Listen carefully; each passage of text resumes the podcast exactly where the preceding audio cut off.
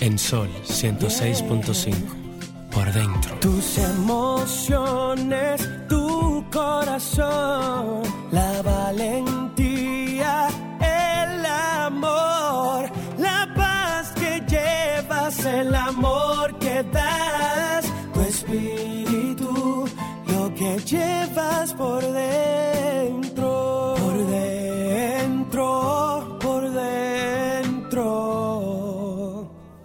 que llevas por dentro.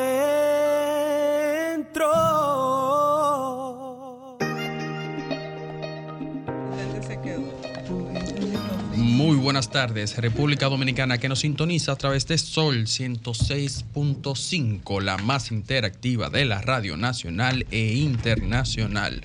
A todos nuestros radioescuchas, compatriota, la diáspora dominicana en todo el mundo, Estados Unidos, Europa, las islas del Caribe, como siempre, acompañándonos una hora completa junto a ustedes, los locales, la materia prima de este programa. Muy buenas tardes a este panel colorido. Maravilloso y, panel. Y, y no, y, ca- y cada, y cada día más eh, bello o bella por, la- o- por- por las damas que siempre nos acompañan y que cada día se integran. Tiene que decir con este grupo, staff de dama inteligente, además de inteligente hermosa. No, Lo, pero- lo- lo- lo- lo que sucede es que para buen oído, Ah. entonces ya basta, Ah, bueno. porque inmediatamente ustedes abren la boca detrás de este micrófono, ya todo el mundo sabe lo interesante que pueden ser.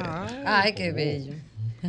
Buenas tardes, República Dominicana. Qué bueno que tenemos una vez más la oportunidad de encontrarnos con todos ustedes. Tal como han expresado parte de este equipo, una tarde súper muy especial. Qué bueno que Ricardo está de Lluviosa, regreso. que me encanta Como la ustedes se darán cuenta, tiene gripe, ¿no verdad?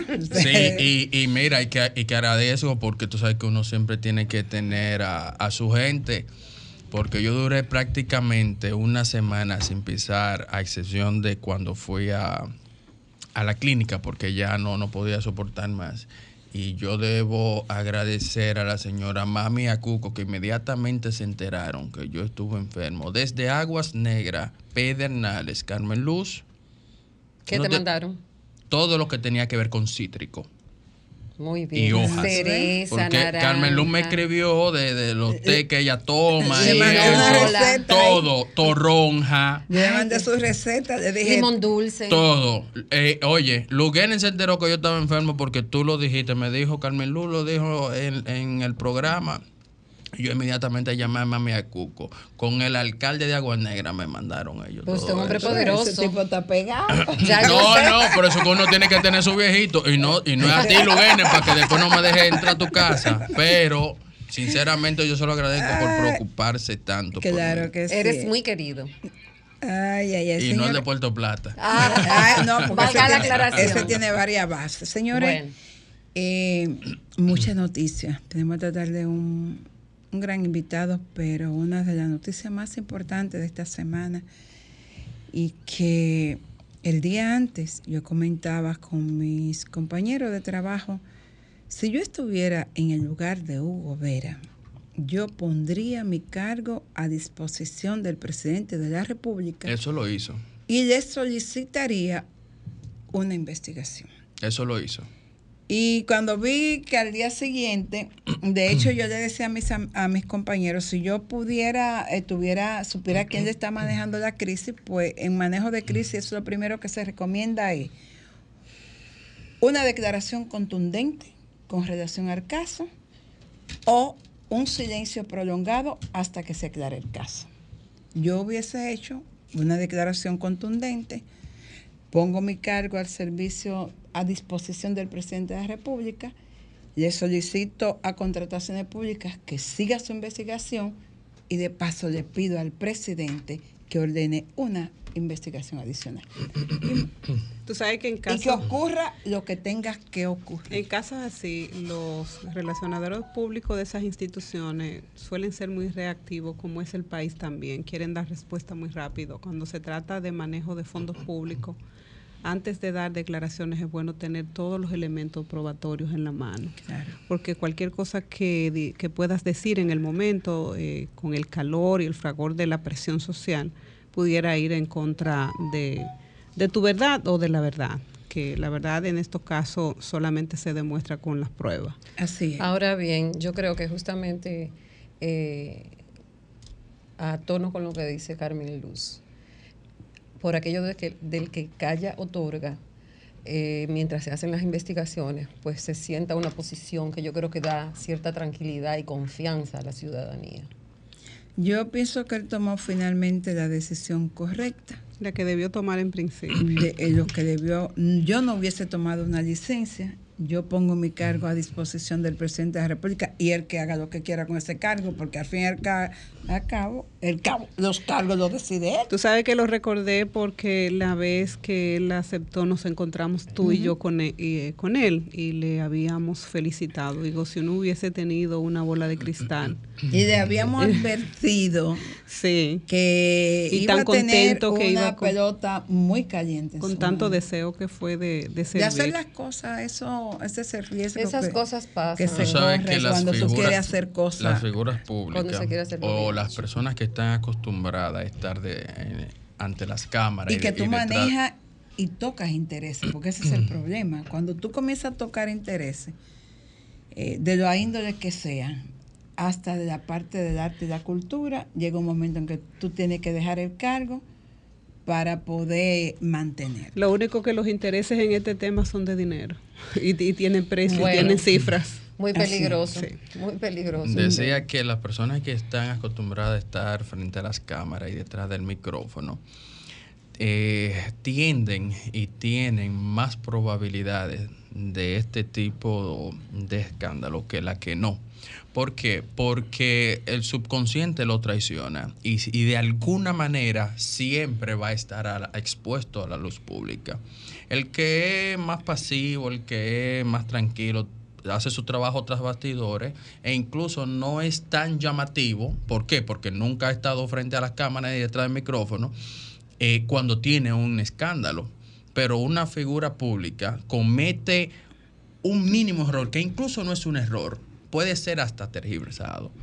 Entonces ya lo hacen. Está más expuesto. Es noticia. Sí, Una figura pública es un es, riesgo. y será siempre noticia. Vamos a una pausa, a la vuelta vamos a conversar con un invitado muy especial, un amigo, eh, un actor completo, productor, director, excelente ser humano, es director del Teatro Nacional. Vecino mío. Vecino de, de Luz. Bueno, es de Ah, todo. no, yo, pero, yo lo eh, tengo eh, al lado. eh, yo creo el que- hombre llegó, el hombre llegó aquí con un campo de fuerza. Ya lo sabe. Vamos a estar conversando con Carlos Espinal. De algo mm, le comentaba yo a Carlos antes de ayer y a Cecilia de que mi amiga, la reverenda Sara Sánchez, eh, me hablaba de la Cenicienta y, y otras personas, de que cuando tú, bueno, tu mujer que vio la obra, me dijo que no, así, no había visto algo tan espectacular como esa obra. Ella me, era una cosa que eh, yo la veía y el rostro como se iluminaba cuando ella hablaba de, entonces de eso vamos a hablar. El próximo 17 usted va a tener la oportunidad de ir con toda la familia. No es una obra para niños, porque ya Mariel no es una niña y la disfrutó muchísimo. Y entonces, Ya me estaba peleando porque tuvo que ir sola, solamente obtuvo una, Una- entrada porque tú se la cediste. Oh, sí, tú también querías ir. Bueno, el problema fue que en ese momento solamente conseguí esa. Pero vamos a hablar de la Cenicienta, vamos a hablar de Carlos, vamos a hablar de muchísimas cosas. Y quién no, también vamos a hablar de, de lo que fue su trabajo en el Teatro Nacional. Una frase positiva y regresamos en breve. Una reflexión para ser más positivos. La frase positiva. No inventes, no engañes, no robes ni bebas. Pero si inventas, invéntate un mundo mejor. Si engañas, engáñale a la muerte. Si robas, róbate un corazón. Y si bebes, bébete los mejores momentos de tu vida.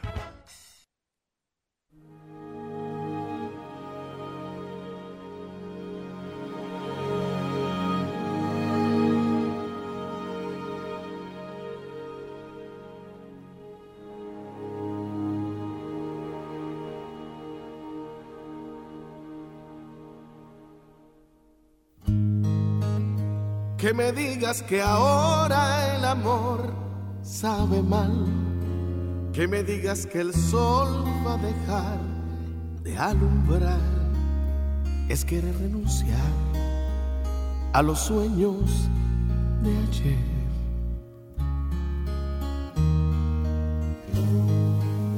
Es mirar la montaña y decir, no podré superar esta prueba que puede matar cuando estás justo ahí de poderla alcanzar.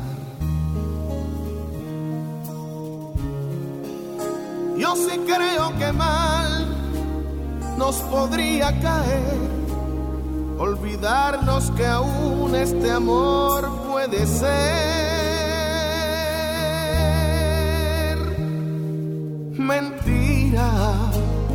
que el amor se nos fue de la piel, es mentira, que los besos no saben a miel, es mentira, que mi cuerpo te enfría, que la magia termina. Me sabe a mentira, mentira, que lo bueno algún día se acaba. Es mentira, que el adiós es volver a nacer, es mentira, que tus ojos se olvidan, que la fe es como un barco tirado en la orilla. Juro que es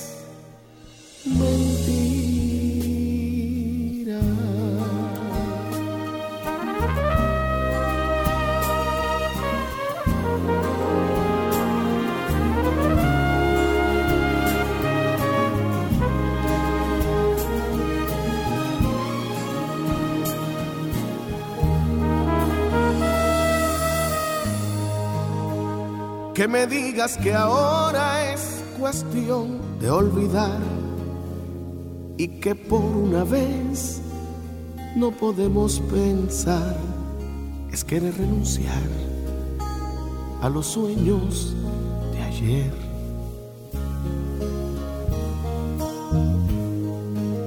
Es abrir en el alma una herida sin fin, es caer a un abismo mirarte partir. Es nadar contra el mar, esta vida sin ti.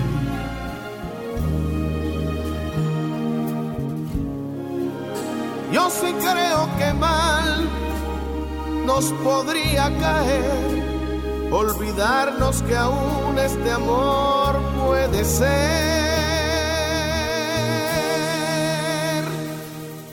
Mentira que el amor se nos fue de la piel.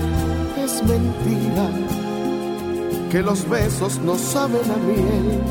Es mentira, que mi cuerpo te enfría, que la magia termina, me sabe a mentira, mentira, que lo bueno algún día se acaba. Es mentira que el adiós es volver a nacer, es mentira, que tus ojos se olvidan, que la fe es como un barco tirado en la orilla. Juro que es mentira. Bueno, y seguimos con este tu espacio por dentro. Tal como habíamos avisado, tenemos a Carlos Carlos Espinal, esta tarde con nosotros. Un lujo de invitado. Decías que es actor, productor, director, es director del Teatro Nacional, pero se me olvidó lo más importante, extraordinario ser humano. Una persona que ha seguido su carrera a lo largo de muchos años, no pregunten cuánto, pero tiene muchos años, y cada vez tengo la oportunidad de ver a un mejor artista, pero al mismo tiempo a un mejor ser humano. Y eso es muy importante, sobre todo en estos tiempos en que la gente como que ha perdido la esencia. Y cuando uno se encuentra con gente que sí trata de ser auténtico, trata de, mantener esa esencia, entonces uno dice, bueno, no todo está perdido. Bienvenido, Carlos. Qué bueno que Ay, te tenemos aquí con nosotros. Por esas palabras tan hermosas. Efectivamente, toda una vida, de verdad que sí. Nosotros tenemos todo un camino de mucho tiempo, desde que la vida era análoga. y de paso, eh, me siento en mi casa porque yo fui parte de Sol por una larga temporada. Y, y me, me llevé los mejores de los recuerdos de esta estación, así que me siento muy contento de Te estar aquí sientes con en casa. Me siento en casa. Pues bienvenido de nuevo. Muchas gracias, muchas gracias, vecina. Vecino. Bueno, y entonces me gustaría saber, Carlos, ¿por dónde tú quieres empezar? ¿Empezamos por la Cenicienta o empezamos por lo que ha sido eh, parte de, de tu trayectoria artística? Vamos a empezar por la Cenicienta. Vamos a empezar por la Ya yo Cenicienta. comencé por la Cenicienta. Yo lo, vi, yo lo vi a ustedes ahí en un parleo. eh, ya, oí incluso que la madrastra fue la que Sí, se, sí. se arrepintió Di después. que se arrepiente aquí. Sí, sí. y Y hasta yo- Cenicienta es distinta a la que yo conozco. Ah, no, Sí. es que es una cenicienta dominicana. Sí. mira, Yo me metí en la conversación de Carlos y de María Estela y les decía que la Cenicienta, todas las niñas recordamos la Cenicienta como uno de los cuentos de la niñez y que yo a Cenicienta la concibo como una muchachita inocente que llevaba una vida bastante sufrida y bastante abusada. eh, pero por, por tres mujeres que eran más infelices que ella porque la envidiaban por su belleza natural. Y, y yo decía que, que esa muchachita inocente, los sociólogos y hasta los folcloristas, en las diferentes versiones que hay de Cenicienta, llevan el asunto mucho más profundo, porque eh, se ha ido, se, ha- se han remontado a los orígenes, a la primera versión que se conoce, que fue en Roma, eh, con una egipcia que fue esclava, se llamaba Ródope. Ciertamente. Sí, entonces de ahí es que surge Cenicienta y está en Oriente, en Vietnam, Así en la es. India, en Europa, en diferentes países.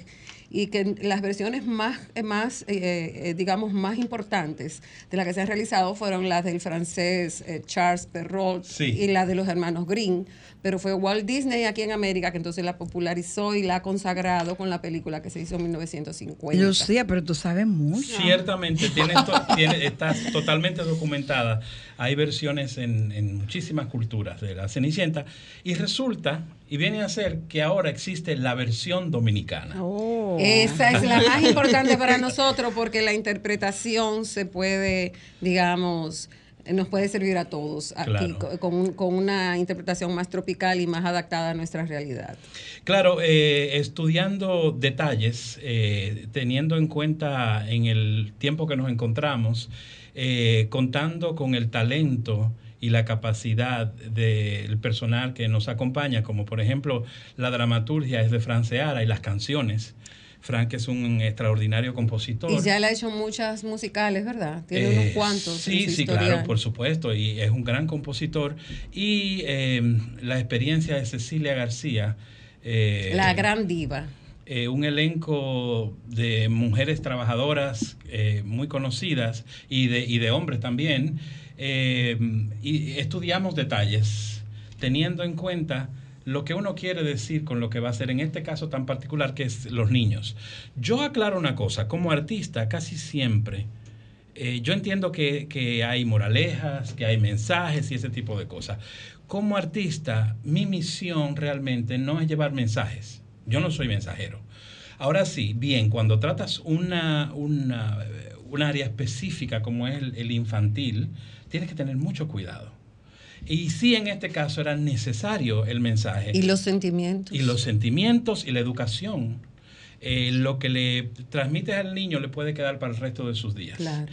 Puedes influenciar grandemente. Entonces, en ese sentido, tenemos mucho cuidado. Y una de las cosas que se pueden apreciar en, en el montaje es que toda acción eh, tiene una consecuencia. Y sí hay un mensaje de que, por ejemplo, las malas acciones deben pagar su precio. Y tarde o El- temprano con la justicia se pagan. y tarde o temprano se pagan entonces eso está eso está plasmado en esta en esta versión de nuestra Qué Cenicienta. interesante. Mira Se hizo justicia esta Mira, vez. Carlos, eh, conversábamos fuera del programa que teníamos eh, antes de iniciar. La, lo- sobre todo los mensajes que queda en el imaginario de las niñas, que es lo que eh, quiero resaltar de la obra y qué bueno que me das buena noticia de que han rescatado a la Cenicienta y la han traído a esta época, pero la Cenicienta que las mujeres queremos ver. Pero aclaro, en el concepto más la, la puesta en escena, la visual, eh, el tiempo en que se desarrolla sigue siendo el mismo. Ah, ok. Sí, El- sí, el- sí. el- lo que el varía vestuario entonces- es Todo. Sí, porque- hermosísimo. O sea, no está adaptado a la modernidad. No, no, no, no, No, no. no. es Es, de es- época. es el clásico, es más lo que se dice, cómo se dice y por ¿Y qué, por qué se dice? Entonces ahí es donde voy. ¿Cómo se dice? ¿A quién se le dice? Y a quién se le queda? Sobre todo en los imaginarios de las mujeres, eh, ese tremendo príncipe nos ha eh, hecho la vida, nos ha hecho la vida un poco difícil. Quiero saber si, si se va a desmitificar eh, en, esta, en esta apuesta ese imaginario de la mujer que debe ser ahora, que es una mujer totalmente distinta a la que conocemos en la Cenicienta. Yo creo que todo el mundo tiene derecho al amor. eh, y en esta puesta en escena se trata de eso, del amor, independientemente de los rasgos, eh, de los, rangos y de la y de las posiciones económicas, es una lucha por encontrar el amor, por el derecho también que tiene uno a sentirse querido eh, y protegido. No estamos man- manipulando ni manejando nada que no sea la misma historia, pero llevada desde otra óptica, en donde vemos a una cenicienta que lucha eh, Empoderada. y, que, y que deja sentir como ella eh, cuando no está de acuerdo con algo y que ve a un joven del cual se enamora perdidamente y eso está bien, eso esa es la historia realmente. Tiene puede si tú la manejas por otros lados puede tener otra lectura. Nosotros quisimos siempre mantener eh, la historia en su esencia, más cuidar el hecho de que no estamos vendiendo en ningún momento a ninguna idea de que los niños deben ser sumisos ni nada de eso. No, no, no, no. Y no. que las mujeres deben sufrir. No, no, no, para nada. Todo lo contrario, ella lucha por su libertad, lucha por reencontrar eh, su espacio que se lo quitó la madrastra y se lo dio a sus hermanastras. Ella lucha hasta el final. Ella muestra quién es y lo que tiene dentro. Exacto. Y en libertad. Y libertad. Libertad es muy importante, claro que sí. Muy bien. Es, es, le pu- les puedo decir que yo siempre estoy con los técnicos durante las funciones y, y he podido ver cómo los padres también disfrutan de la obra.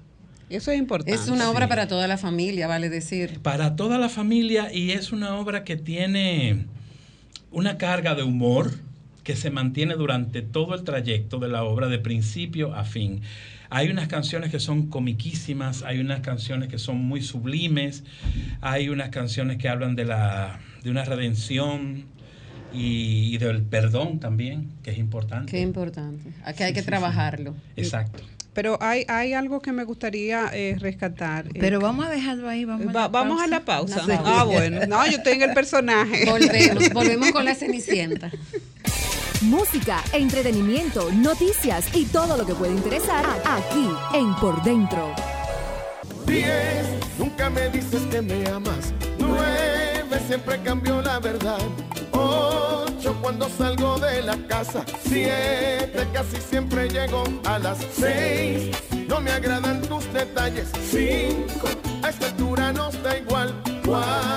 4. Se nos apagó la llama. Bueno, y continuamos con este tu espacio por dentro. Aquí se dan dos programas, el que ustedes escuchan y el que hacemos aquí. Y el que está detrás de micrófono es muy interesante. Siempre muy es el mejor. Óyeme, María siempre- Estela es toda una filósofa. Siempre es el mejor programa, no sé por qué, pero siempre es el mejor programa que lamentablemente los oyentes no pueden No pueden oír. Va, va a haber que grabar Ya por detrás. para Va a haber que hacerlo or- unos o- cortitos. Orgánico. Va a que hacer, hacer el programa orgánico, que salga todo. Se quedaba una pregunta en el aire y entonces haga su pregunta. Ah, bueno, Carlos, eh, rescato Ella de la está- señores, historia. Este programa es para mí. Ella está emocionada con la Yo no sé si ella se, se visualiza Como la Sí, Cenicienta. Pero No, Porque que ella si está muy tuvo una- emocionada. si tuvo una experiencia. O Sí, se está pero- visualizando corriendo eh, y, y, Detrás que le va a príncipe. traer, no, Lo y que quién pasa es que que- le va a traer el que el zapato. príncipe me ha hecho la vida de cuadrito, entonces quiero aprovechar.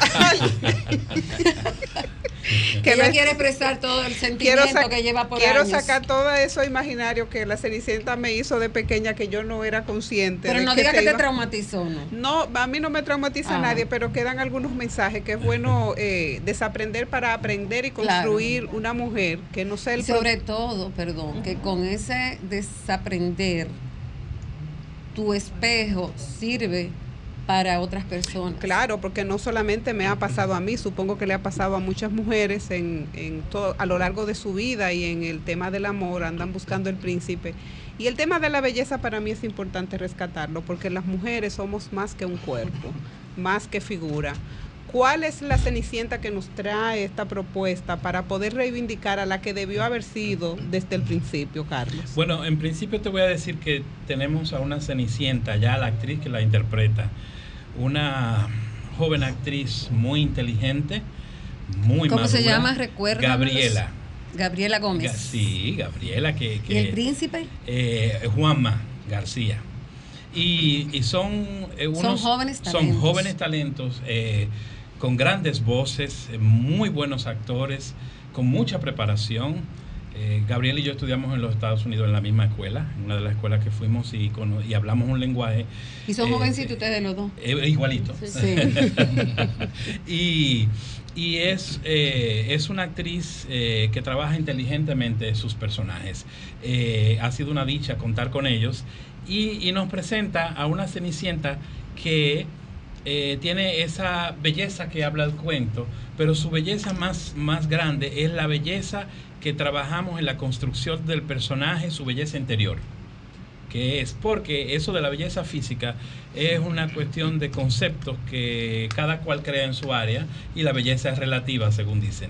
Está, en los, es- está en los ojos de quien la mira. Exactamente. Es in the eye of the beholder, Esa es la dicen los definición. americanos.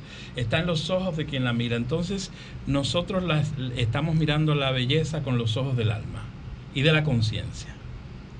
que es lo ideal, que Que- se conjugue lo interior con lo exterior y que estos hetero- estereotipos que hay ahora, que lo que reflejan son mujeres muy inseguras. Mujeres elaboradas, pero que no tienen ninguna carga de competencia ni de sensibilidad. Y la emoción más hermosa que puede tener una mujer y que puede presentar para una propuesta de amor es su alma. Así es. Y el príncipe. Y sin el príncipe no hay nada más El, el príncipe está Bueno. Claro que hay, Bueno. claro que hay, está, está la Cenicienta, El que príncipe es está Sí, una pero sin mujer el con príncipe muchos no hay, no, valores. sí, pero no hay nada. ¿Qué Sin te el iba a decir? príncipe Pero Claro dilo, que sin el sí. no príncipe se no, hay puede llevar a cenicienta. cabo nada en absoluto. O sea que sin el príncipe. Antes no del príncipe existía la sin el zapato y sin el príncipe. No, pero sí, ¿quién fue primero, el zapato o la Cenicienta?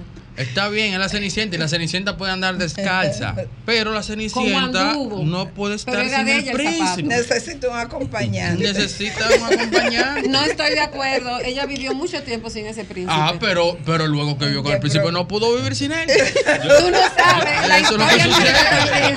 Yo creo Ya, que Ca- lo, lo- Carlos, lo mejor, ¿cómo es el asunto? lo mejor que podemos hacer es ir a ver a la Cenicienta, esta versión dominicana, Eh, ay. 17, 18 y 19, con un elencazo de actores. Cecilia García. Cecilia García como la madrastra. La reina es Es, oh, es Hani Estrella. Ah, el hada sí. madrina. Ay, Dios mío, Luz García. ¡Wow! No, Pero eh, un equipazo. Y ¡Qué la- las hermanastras son la- eh, las hermanas Rivas, son Ana y. Carolina. Ana y Que son dos Excelente, estrellas. Son dos estrellas. Y está Y está- nuestro director. Y también está Raeldo Pero López. diga quién es el Sí, director. Raeldo. Carlos Espinal. Ah, es Raeldo mío. Papachín es un Ay, maravilloso dicen sí. actor. A mí me encanta. Raeldo. Sí, Raeldo es un actorazo también, muy trabajador, gente muy querida y que han puesto cuerpo, alma y todo para que la audiencia se lleve el mejor de los recuerdos. Carlos, ¿Cuántas ¿y veces?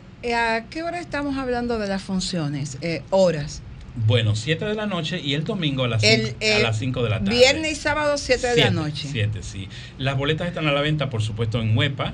Ya saben, ahí tienen toda la información de, de precio y todo lo que, lo que tiene que ver con, con informaciones y detalles. Eh, la escenografía, vestuario, a cargo de un gran talento que ha sido un placer encontrarlo y como este país que tiene tanto talento en tantas áreas, este eh, Marco Malespín está a cargo de, de la parte visual. de el la maquillaje, obra. los maquillajes. Yo a mí Eh, me encantan los maquillajes. Bueno, los maquillajes son una cosa increíble en, en la obra y, y ese vestuario también de época, eh, unos niños también encantadores. Hablando de los niños, de la participación de los niños, porque la actuación de los niños es tan natural y, y con Tenemos- tanta claro. espontaneidad que enriquece. Unos, eh, eh, ¿Cuántos in- niños- cuántos niños tienen en- en Tenemos seis escena? niños que interpretan eh, unos animalitos preciosos y también tenemos a Cenicienta pequeña. Eh, tenemos, eh, contamos con la experiencia de casi 60 años en el mundo del arte escénico de Amarilis Rodríguez como mi asistente. Este, y también eh, colaboró en la estructura dramática de la obra. Bueno, Mariel que está aquí vio la obra. Y ¿Mariel para- la vio? no, para Mariel eso es lo máximo. Mariel me dijo, tía, no había visto algo tan espectacular. Bueno, tenemos que ir. Bueno, yo voy a ir con mi hija porque necesito sacarme el imaginario de la cenicienta que yo tengo en la cabeza porque esa cenicienta y ese No, príncipe a mí me han hecho muchos estragos. ¿Tú Mira, ves? Confesión de Sí, reo. confe- no, lo debo, lo debo de decir, lo debo decir. Pero, pero, pero, mira, hemos tenido una- unas transformaciones a través de estos últimos de- décadas, pero yo siento que es importante, de cierta manera, rescatar la ilusión Claro, Sí. claro. en los seres humanos. Que se ha perdido. Sí, Y eso está llevando. Es, terapéutico. sí. En eh, estos es- tiempos. Es vital volver a la ilusión, porque tenemos todo en la mano y ya no hay esfuerzo para nada. Entonces, eh, ya ni siquiera la nostalgia. No hay como alma, antes. se ha perdido el alma. ¿Tú sabes qué es lo que más me gusta a mí de la, de la obra? Para mí el amor seguirá siendo la causa más noble que tiene el ser es. humano. Entonces todo lo que se hace por amor está por encima del bien y del mal. Y dice- todo. Y la justicia La justicia. es tan necesaria. Eh, esa es una moraleja de, de esta puesta en escena, la justicia. Señores, Que aquel que- señores, aquel vayan que a ver lo- a lo, Cenicienta. incorrecto Que pague. debe presentarse A cada quien. A la justicia. necesitamos mucha Cenicienta en es, ese es- país. es la esencia de la historia, la Sí. La justicia. justicia. Y la, Y la madrastra verdad. se, la madrastra se quedaba así con, con poco castigo para todo No, no, que- ella después vivía de, después vivía de Cenicienta. Pero Y- en esta versión no. Y psicológicamente, yo entiendo que las hermanastras son dos muchachitas, además de inseguras, muy infelices. Claro. Carlos, Entonces, aquí se le acabó el relajo. Yo sé que las Sí. Hacen un trabajo excelente. Pero, Sí, sí, así pero es. como tal y en la vida real, las, ma- las hermanastras vienen arrastrando el comportamiento que, De la le, madre. que le inculca la Claro. madre. Exactamente, Sí. conductas aprendidas. Primero, primero las mías. Sí. Las mías son las mejores. Una madre las mías deben narcisista. ser. Y además esa mujer se metió en la vida de tu papá. ¿Verdad, verdad, Carlos? Sí. La En madre nuestro es el prototipo Esa de mujer una se metió en el camino mujer- de tu padre. Sí, la madrastra es De una mujer narcisista. absoluti- oh, absolutamente está diagnosticada. Es narcisista, es terrible. Totalmente. Es, eh, tiene un ego que sobrepasa la maldad. Miren, el que no Eh. es narcisista es Romer, que tiene tres horas diciéndome que hay que hacer una pausa. Vamos a una pausa. Música, entretenimiento, noticias y todo lo que puede interesar aquí en Por Dentro. Bueno, y regresamos No, con la parte final de este espacio. Yo digo una cosa. Yo no Carmelo, vamos a hacerte Óyeme, una pregunta. No Sí, mientras más te gustaba el príncipe, tú más lo alejabas o más O lo más lo atraías. maltrataba. Yo la alejaba. Óyeme, yo no sabía que la Cenicienta había ocasionado tanto estrago en la vida de Margarita. o si fue que algún príncipe ya tuvo problemas con No me rescató. príncipe, pero cuidado, se fue que el zapato no le sirvió. no, yo no Ay, entiendo porque Entonces ella era la hermanastra si no le sirvió el zapato. Yo veo a Carlos y Carlos dice, bueno, pero yo debí de haberme la llevado aunque fuera de, de asistente de producción porque esta era la mejor. Ella va a cambiar cuando vaya a ver la Cenicienta eh. el día 17. Ella la va a ver el 18 y el 19. Solo un fin de semana. Solo porque Pero es muy poquito tiempo. Sí, claro, pero es que no tenemos, no, no, no tenemos, es que es difícil porque hay muchos otros eventos, entonces esta es la reposición. Yo estoy que segura que se va a repetir. No, yo voy a ir, yo voy a ir a verla con Bueno, mi hija. Mientras Para Reyes tanto- podría ser también. Para Reyes. Es que, es que el Es- teatro no es tan fácil conseguir fecha. Las salas aquí son... ah, Sí, están ocupadas. Es todo muy complejo. La, la sala del Y a teatro. Santiago, ¿por qué no la llevan para nosotros los dos dueños. ibaeños allá? No, encantado. Eh, quien quiera llevarnos a Santiago, estamos dispuestos a, ir A los Santiago. empresarios de Santiago, que Sí. Carlos está aquí disponible con Sí, su elenco sí, para sí. ir a repetir esa experiencia maravillosa de la Cenicienta en el Cibao. Sí, será grandioso. Viernes, Lo sábado y domingo, próximo fin de semana, vamos a estar en el Teatro Nacional con la Cenicienta. Pero no puedo yo cerrar este programa sin preguntarle a Carlos. Mm. Para mí, Cecilia García es, yo decía, la Freddy Goy, Freddy Vera Goico versión femenina. Sí. eh, en todo lo que se puede desdoblar. Pero después dije, bueno, pero para mí es la artista dominicana más completa que tenemos en este país.